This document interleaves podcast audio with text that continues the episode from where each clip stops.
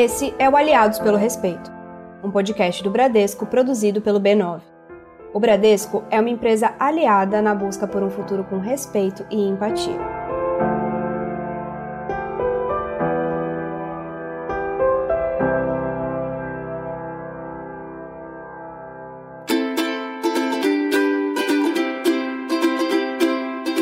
Intimidade é uma coisa engraçada, né? A gente fala em dar intimidade, mas tem gente que simplesmente pega a intimidade como se fosse dela. Eu digo isso porque muita gente já pegou intimidade comigo sem eu nem saber o nome. É que a minha avó e a minha mãe foram, desde que eu nasci, as donas da padaria aqui do bairro. Uma padaria que elas tiveram por muitos e muitos anos. E padaria de bairro, pelo menos aqui em Porto Alegre, é um dos maiores pontos de convívio social que existem. Pensa, nem na igreja as pessoas vão mais do que uma ou duas vezes na semana, mas na padaria do bairro elas chegam aí duas vezes por dia, todos os dias. Então, eu cresci sendo o filho das donas da padaria. E os fregueses e freguesas da padaria me viram crescer um dia por vez ao longo dos anos. E isso deu para essas pessoas, digamos que uma intimidade que eu não lembro de já ter dado, sabe? A intimidade começa pequena e conforme o tempo vai passando e as pessoas vão te vendo todos os dias, chega uma hora que elas se consideram da família. E pior, começam a acreditar que sabem o que é bom para você e não tem nenhuma vergonha em mostrar isso especialmente se calha de você ser uma pessoa com deficiência. Eu sou.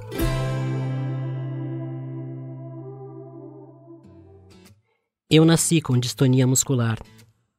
O meu crescimento teve as suas particularidades.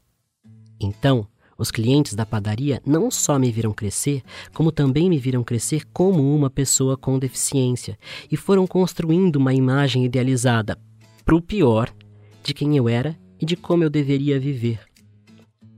Nisso, eu tive que ouvir todo tipo de sugestão, recomendação, conselho, apontamento e dica enfática que você pode imaginar sobre todos os aspectos da minha vida, desde criança até hoje, com mais de 20 anos. E uma das piores, por sinal, nem foi uma recomendação, mas sim um comentário. É, um comentário já é o que basta.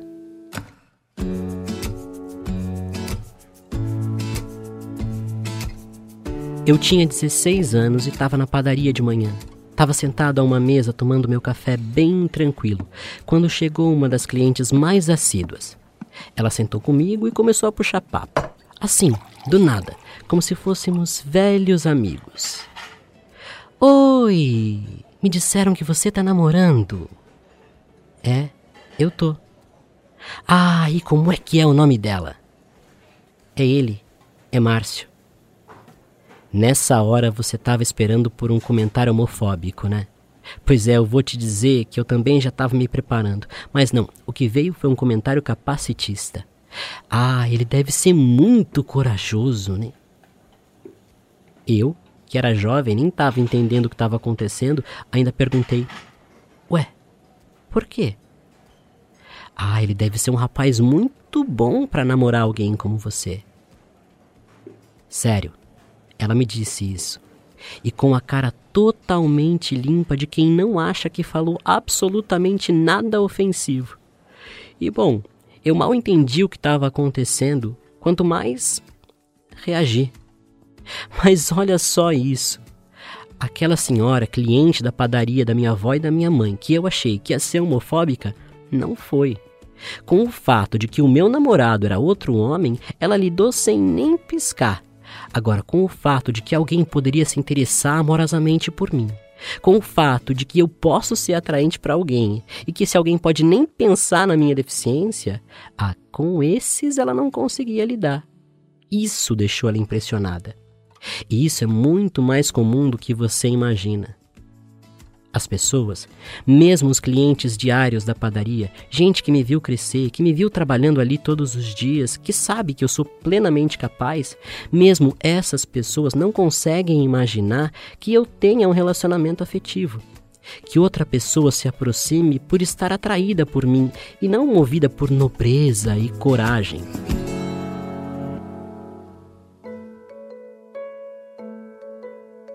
A verdade é que o Márcio gostava de mim. Ele se sentia atraído por mim.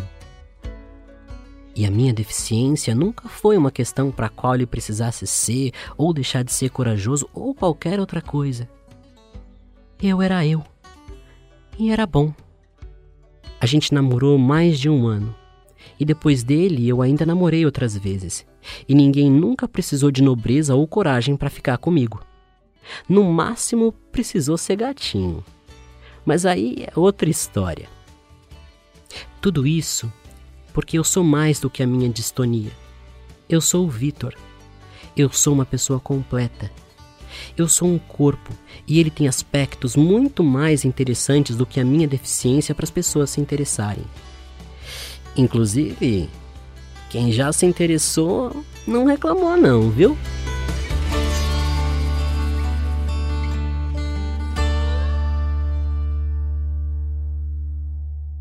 Esse foi o ator Edgar Jacques interpretando a história do Victor de Marco. O Victor é ator, roteirista e diretor de cinema, além de uma voz anticapacitista atuante na internet. Eu sou a Mariana Torquato e essa é a terceira temporada do Aliados pelo Respeito, um podcast do Bradesco criado pelo B9 para discutir temas e causas e construir um futuro com respeito à diversidade. Nessa terceira temporada, nosso assunto é a vivência das pessoas com deficiência.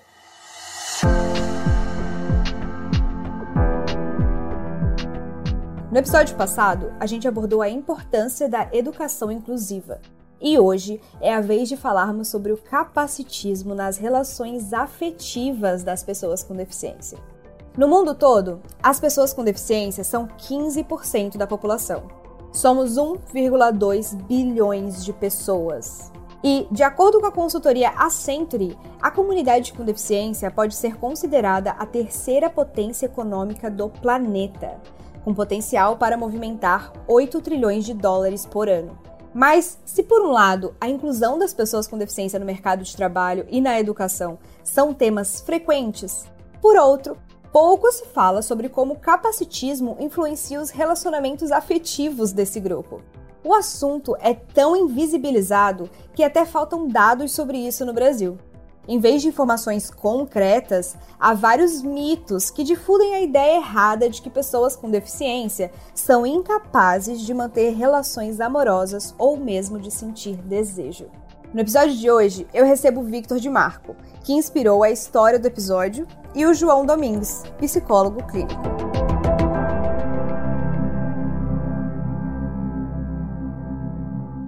Victor, seja muito bem-vindo ao Aliados pelo Respeito e queria entender contigo assim como que foi relembrar essa tua história na voz do Edgar Jacques. Oi, gente, tudo bom? Queria agradecer muito o convite, estou muito feliz de estar aqui.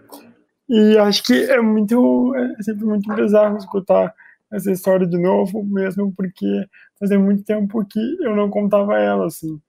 Então, é, escutar ela realmente me, me leva para um tempo que, que eu nem sabia o que, que era, né, o, o preconceito que eu sofria. Eu, eu ainda nem conhecia a palavra capacitismo, né, essa palavra ainda nem tinha chegado no Brasil, eu era, eu era um pré-adolescente barra adolescente. Então, ela me faz pensar, ela me faz ir para um lugar de muita reflexão de quantas coisas que eu já não passei sem saber o real nome do que era aquilo, sabe? Ah, total, assim, eu acho que o capacitismo a gente sempre viveu, a gente só não tinha um nome para dar, né? Total. E é muito surreal mesmo como que, que essas histórias é, nos fazem ter muita certeza disso, assim, né? Imagina, eu faz um ano que eu tô na internet, enfim, pouco tempo, né? E falar sobre, sobre as minhas dores e sobre o capacitismo me fez relembrar muitas coisas, né? E conseguir também dar nome e dar uma dimensão para elas foi um espaço de muito alívio, assim. É, porque a gente vai colocando isso para debaixo, né, das coisas, a gente vai colocando isso dentro de uma caixinha, porque é, como ninguém falava sobre capacitismo, e agora a gente está falando, mas é, é, muito complicado. Eu também, quando eu comecei a falar sobre isso lá em 2016, eu me senti. Eu comecei a falar sobre isso porque eu não tinha com quem mais falar, sabe? E essa história que você viveu, ela se repete diversas vezes com diversas pessoas com deficiência e não necessariamente com a mesma deficiência igual a ti. Então, João, eu queria conversar contigo sobre isso, assim, sobre essa história do Victor, que é um exemplo claro de como o capacitismo ele afeta os nossos relacionamentos, né? A vizinha assumir que o Victor, por ser uma pessoa com deficiência, não estava apto a namorar, né? E, e, eu acho que você já deve ter passado por isso. Eu queria que você contasse um pouquinho sobre isso e da onde que vem e o que que contribui para essa ideia, né, de que pessoa com deficiência não tem desejo, não é pessoa o suficiente para se relacionar, né? Eu queria que você entender o que que você acha disso. Bom, oi Mari, agradeço também o convite. É um prazer estar aqui com você e com o Vitor. É, acho que todas as pessoas com deficiência passaram por esse tipo de situação eu, de fato, entre as que eu conheço, não conheço nenhuma que não tenha passado por algo semelhante. E uma palavra que você usou foi muito boa na pergunta, que é insuficiência. É, isso vem, sobretudo, da forma como pessoas com deficiência são enxergadas no interior da cultura. É, qual é o lugar simbólico que é concedido a pessoas com deficiência na nossa cultura? Ele já foi muito variado no passado, chegando a extremos, inclusive, de exclusão física mesmo, né, de morte, uh, depois de tipos de inclusão bem estereotipados e bem complicados, a níveis manicomiais, inclusive, mas hoje, por mais que haja uma, uma melhora, um certo avanço por conta de, de discussões relacionadas a minorias, e aqui, no caso, né, a, a pessoas com deficiência, é, o lugar simbólico ainda destinado a essas pessoas é um lugar de insuficiência mesmo, de vazio. O lugar que elas ocupam é, em geral, lido como um lugar sem desejo. Desejo aqui a gente pode remeter um pouco ao sentido que a psicanálise dá ao desejo, né? Não é só desejo em sentido sexual, mas desejo aquilo que nos move, aquilo que poderíamos traduzir por sentido, aquilo que impele a nossa vida para frente.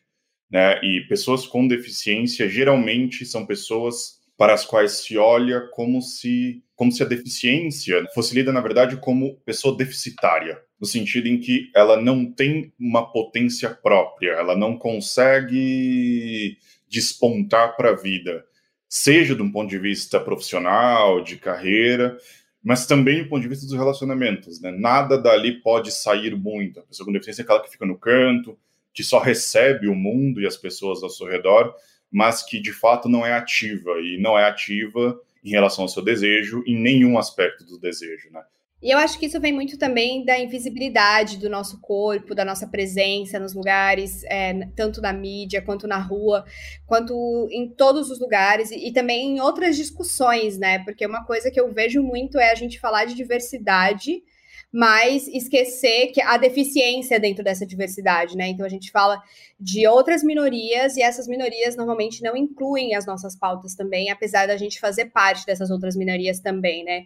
Eu como mulher, pessoas pretas, todas as pessoas que qualquer pessoa no mundo pode ter uma deficiência e todas essas essas outras minorias que a gente vê ganhando espaço e ganhando voz normalmente não incluem a pauta da pessoa com deficiência e também reproduz essa ideia que você falou da questão de negativar essa pessoa, né, de achar que essa pessoa ela é insuficiente, que ela não não é suficiente boa ou capaz para estar ali ocupando aquele lugar. Então, é, Vitor até tem uma tem a ver um pouco com uma da, das postagens que eu vi recentemente no seu, nas suas redes sociais, que é a questão do body positive, né?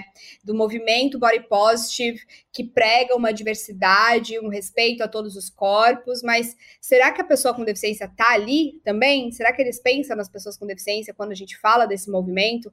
Como que, que você vê as pessoas com deficiência e a união dessas pessoas nesse movimento, por, por exemplo? Sim, eu acho que é muito interessante falar sobre como que que, que a deficiência, né, as pessoas com deficiência entram no assunto de diversidade, e eu acho que uma das razões pelas quais a gente vê essa, essa invisibilidade é muito porque no imaginário social ainda, é, pessoas com deficiência não são percebidas enquanto pessoas, né? Então, se, se nós não somos percebidos enquanto pessoas, é, de um modo muito automático, a gente não tem direito a ter algo a mais, né? É, a gente já foi chamado de aleijado, de incapaz, de, de aberração, de, é, de é, defeituoso. Então, esse imaginário de não ver uma pessoa né, com deficiência, é, com certeza ele contribui muito para que a gente não tenha esse lugar dentro da diversidade, né?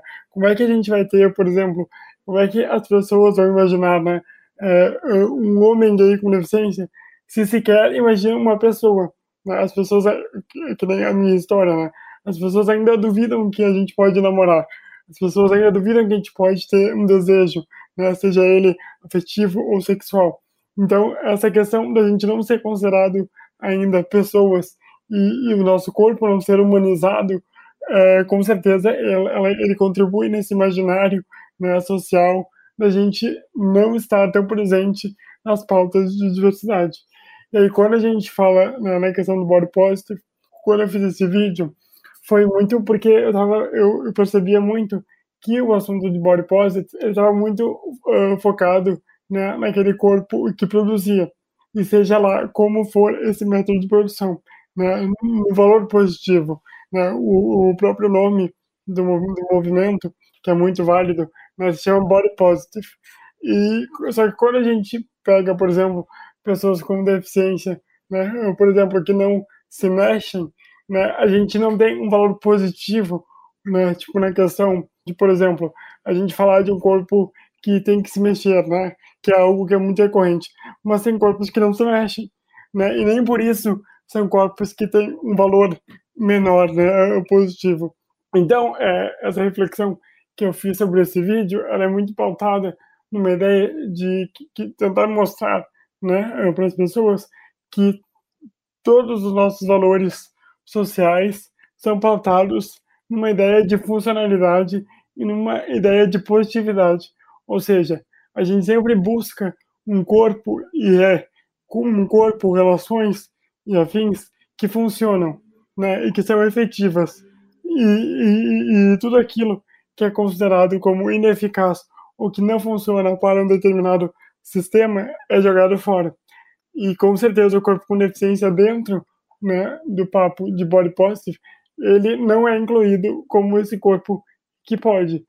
E um dos grandes preconceitos que as pessoas com deficiência vivem nos relacionamentos é também uma coisa, é um, é um fenômeno que acontece que a partir do momento que uma pessoa com deficiência aparece namorando, essa outra pessoa vira o Deus na Terra, né? Uma pessoa muito boa, de bom coração, porque olha só o que ela está fazendo, ela está namorando uma pessoa com deficiência, né? É, é as pessoas ainda enxergam essa relação como se fosse uma relação de caridade, não como se fosse uma relação de amor, né? João, como que, você vê isso? E como que você vê assim as consequências dessa ideia que as pessoas colocam, né, de que ah, o seu parceiro é um, um anjo caridoso, para desenvolver exatamente essa autoestima, né, da gente, de pessoas com deficiência, e até mesmo em relação ao relacionamento, né? Como que fica essa pessoa que escuta essas coisas? Porque ela pode até acreditar que ela é um anjo caído do céu e, e virar até um relacionamento é, abusivo no sentido, né? De tipo, você nunca vai encontrar alguém como eu.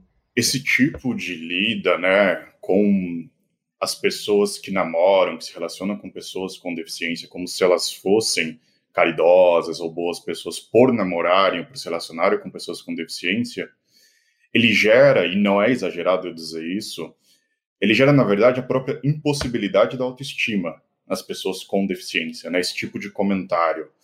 É, por quê? Bom, basta a gente fazer uma breve análise assim, do que é de fato a autoestima. É, então, quando nós pegamos pesquisas e observações clínicas em análise do comportamento, por exemplo, a gente vê que a autoestima, primeiramente, é um sentimento, e é um sentimento que, apesar de ter uma certa autorreferencialidade no nome, autoestima, né, entende-se, portanto, que é uma estima que nós temos sobre nós mesmos. É, apesar desse tipo de autorreferencialidade, a autoestima não é um sentimento que seja produzido por nós mesmos. Então, essas técnicas que estão por aí, né, de ah, olhe-se no espelho e diga, e, e, e diga que se ama três vezes por dia, isso não funciona. autoestima necessariamente vem do outro, né? O sentimento de autoestima ele surge pelo reconhecimento do outro, mas não é qualquer tipo de reconhecimento. É aqui que está a grande questão. Quando nós reconhecemos o outro, por exemplo, depois de alguma conquista, nós não necessariamente estamos gerando autoestima na outra pessoa, nós estamos no máximo gerando autoconfiança, que é um sentimento distinto, que é importante, é um reconhecimento que deve a, a ocorrer para o desenvolvimento saudável de alguém, mas não é propriamente autoestima. A autoestima ocorre justamente naqueles momentos em que o reconhecimento advém sem nenhuma justificativa. É por isso que a gente gosta tanto de receber surpresas, de receber elogios não esperados, aquela história toda de flores no meio do dia, ou chocolates sem que se espere, presentes sem datas comemorativas. Essas, essas experiências são tão prazerosas porque são justamente essas experiências que despertam o sentimento de autoestima.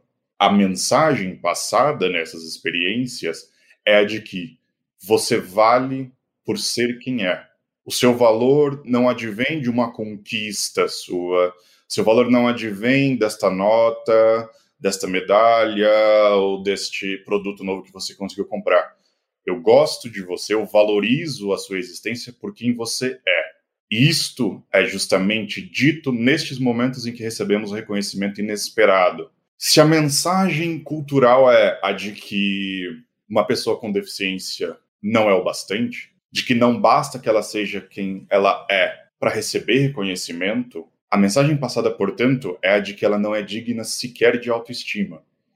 De que, como ela não recebe reconhecimento por ser quem ela é, é, mas por conta da caridade do outro, ela não pode se permitir ter este tipo de sentimento. E eu vejo isso também, uma coisa muito louca que até já aconteceu comigo nesses aplicativos, né? Nesses últimos anos a gente viu rolar muito, né? Veio o Tinder, veio o Happn, hoje a gente acha super comum, mas quando começou, eu lembro que eu baixei e eu não tinha canal, eu não falava sobre deficiência e eu não colocava a minha deficiência visível ali, né? E uma vez eu fui num date com uma pessoa e a pessoa se sentiu enganada, como se eu estivesse enganando ela pelo fato de eu não ter colocado a minha, a minha deficiência ali estampada nas fotos, sabe? É, você, Vitor, você já entrou nesses aplicativos? Como que foi, assim, essa, essa sua experiência? Como que foi? Você colocou que você era pessoa com deficiência? Você acha que a gente é obrigatório ficar, colocar essa informação? Porque agora eu coloco e os likes diminuem muito, os médios diminuem muito, mas pelo menos eu não tenho que passar por situações absurdas que eu já passei na minha vida. Como que é para você? Eu nunca colocava e nunca coloco também que eu tenho uma deficiência, assim. É, acho que eu faço isso por uma questão política, assim mesmo. Tipo, porque, de novo, né? Muito naquilo de gente pensar uh, qual é o pacto da, da, o pacto que a sociedade fez para considerar o que, que, que é normal, né? Por que, que eu tenho que falar que eu tenho uma deficiência, sabe? Então, eu, e assim, isso me rendeu coisas muito boas e muito ruins, né? É, eu já saí com, já saí com pessoas em aplicativos que quando eu cheguei, é, enfim, para encontro, a pessoa falou, nossa, mas por que, que tu não me contou? Assim, a pessoa falou assim, por que, que, tu, por que, que tu não me contou que tu era assim? Né? Tipo, que tu era assim. Ou seja, é como se a deficiência fosse um fantasma, né? Que tu era assim. Tipo, assim.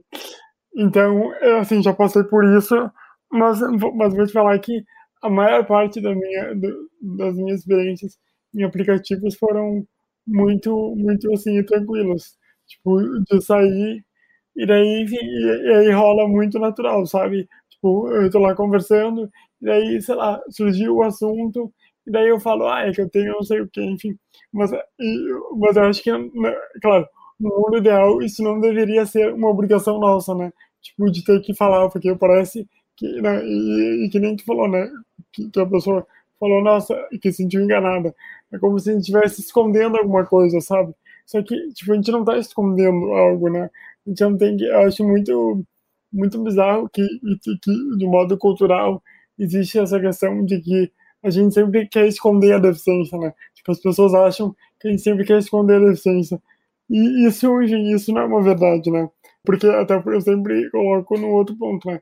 porque a pessoa sem deficiência não chega para mim e fala, ah, olha só, eu sou uma pessoa sem deficiência, sabe? Eu sempre gosto muito de colocar, eu até fiz um vídeo sobre isso, né, sobre a relação de ser gay, né, que, uh, que eu odeio a palavra, né, tipo, eu me assumi gay. Nossa, eu assumi gay, como se tivesse assumido um crime, sabe? E eu acho que tem um pouco disso com a deficiência também, como se a gente tivesse que sempre estar tá se explicando pro outro, sabe? Tipo, eu não quero ter que me explicar por ser quem eu sou, sabe? Esse é meu corpo e meu corpo tem as características que ele tem e é isso, sabe? Eu não tenho que ficar dizendo por que, que eu sou assim e tal, a não ser que eu queira dizer, né? Aí vai da liberdade de cada, de cada pessoa. É isso, é, eu acho que é exatamente esse, esse último ponto que você falou, né? É como se a gente não tivesse a liberdade de ser quem a gente é sem ter que ficar dando explicação de ah, isso aconteceu para mim, né? Eu nasci assim, você, ah, eu tenho paralisia, ah, e não sei o quê. Então a gente tem que sempre ficar é, expondo uma situação e contando o porquê. E é exatamente isso, é porque a gente é visto como anormal, como não normal. Então a normalidade é não ter deficiência. As pessoas sem deficiência não colocam lá, ah, só para vocês saberem, eu sou uma pessoa sem deficiência, né? E tem um clássico que é achar que a pessoa com deficiência física é, principalmente, eu diria assim, pessoas é, que utilizam cadeira de rodas são pessoas que são assexuadas, né? Existe aquele papo, ah, será que ele pode isso? Será que ele pode aquilo? Será que ela pode isso? Será que ela sente isso? Sabe? É, João, queria entender com você se existe uma diferença significativa na sexualidade de pessoas com e sem deficiência. Na verdade, dá para gente dizer não e sim, né? É, não no sentido de que essas pessoas são tão dotadas de potência, de desejo, de expectativas e de investimento sexual quanto qualquer outra pessoa. É, a única distinção, a única diferença que a gente poderia apontar é de fato no desenvolvimento, na descoberta da sexualidade, uh, justamente porque, por, porque essas pessoas encontram as barreiras que encontram na própria descoberta da sexualidade. Né? Então, essencialmente não há nenhuma, não há, não há nenhum tipo de pesquisa, não há nenhum tipo de é, consideração teórica minimamente séria em psicologia que demonstre qualquer tipo de diferença. Na verdade, a, a, as únicas diferenças aparecem como produto dessa exclusão social da qual a gente está falando agora. Além disso, né, existe a infantilização das, pessoas com deficiência, né? As pessoas chamam a gente de fofo, gente, as pessoas chamam a gente de anjinho, disso e daquilo. E rola muito também uma questão mesmo das pessoas falarem com pessoas com deficiência como se elas fossem crianças e tratá-las como crianças mesmo. Então, é, como que fica você descobrir a sua sexualidade num contexto onde todos ao seu redor acham que você é uma eterna criança? Em exemplos verdadeiramente extremos, ela pode até não acontecer, Mari. A descoberta da sexualidade, sobretudo numa cultura como a nossa, que reprime muito a sexualidade, que ainda lida com a sexualidade de forma muito problemática, uh, tabus e recriminações e não ditos. Sobretudo nesta cultura, pessoas com deficiência que são vistas dessa forma infantilizada não têm acesso ao que a gente poderia chamar de cenários de descoberta da sexualidade. Então, quando pegamos, por exemplo, qual é o desenvolvimento comum da descoberta da sexualidade das pessoas em geral, esse desenvolvimento se dá ali no, no início da adolescência, com festinhas na escola, uh, com joguinhos, e mais uma série de dinâmicas nas quais nós não toleramos que crianças apareçam, né? nas quais criaturas infantis não devem aparecer. Portanto, se elas não aparecem nesses locais, elas não compactuam, elas não compartilham destes cenários de descoberta da sexualidade que já é tão complicado na nossa cultura. Elas não conseguem jogar os jogos relacionados à sexualidade, né? A essas dinâmicas do apaixonamento que envolvem, veja, poder, envolve um certo tipo de poder, envolve um certo tipo de brincar com o outro, né? De uma certa malícia, uh, certas dinâmicas que são intoleráveis para sujeitos infantis e que, portanto, são intoleráveis para pessoas com deficiência quando vistas como sujeitos infantis. Né, de tal modo que, além das dificuldades que as pessoas em geral enfrentam na nossa cultura, a pessoa com deficiência ela ainda enfrenta uma outra dificuldade, que é a de entrar neste espaço para aí sim ter as, as mesmas dificuldades que as outras pessoas têm uh, na descoberta e no desenvolvimento da própria sexualidade.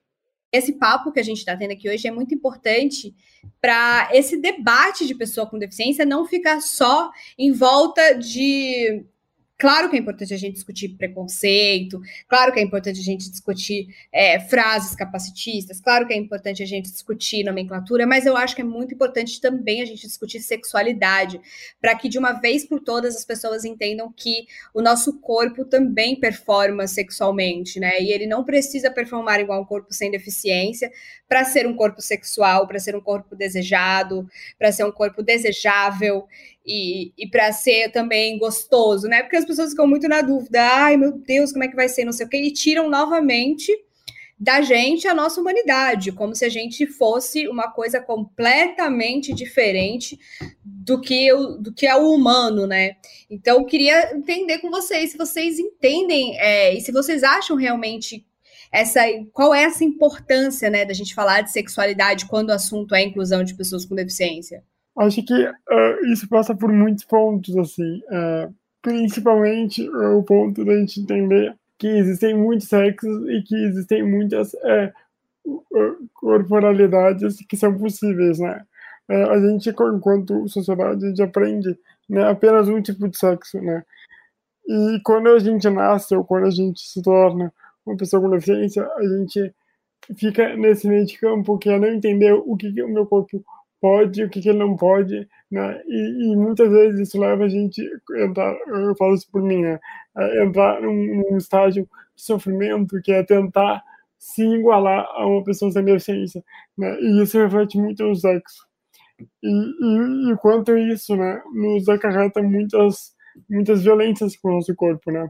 Eu acho que, que parte também da, da gente entender e da, das outras pessoas entenderem que o sexo como um todo, né? Não só o sexo com pessoas com deficiência, mas o sexo como um todo ele pode ser muito mais do que isso. Né? Acho que a gente tem uma ideia muito fixa e muito fixa do que é sexo. E aí, e aí volta a falar, né? Que, que, que eu falei antes, que os valores é, da nossa sociedade eles estão muito é, estão muito ligados à ideia de uma funcionalidade.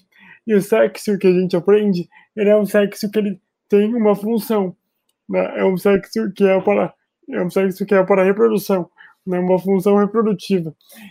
E aí a gente fica tentando reproduzir isso em todos os tipos de corpos, de relações, de, de, de corporalidades, só que não funciona.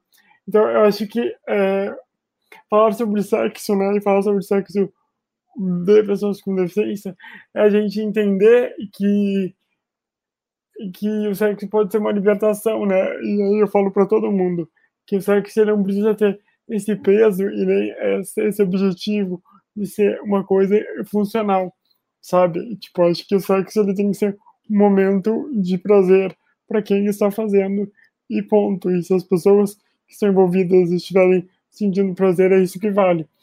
E aí talvez a gente consiga sair um pouco dessa ótica que praticamente aniquila os nossos imaginários, né? É só tu ver, por exemplo, sei lá, isso, tenho certeza que, que nós todos que temos deficientes, nós ficamos muito, é as pessoas vindo perguntar, nossa, como é que tu faz sexo?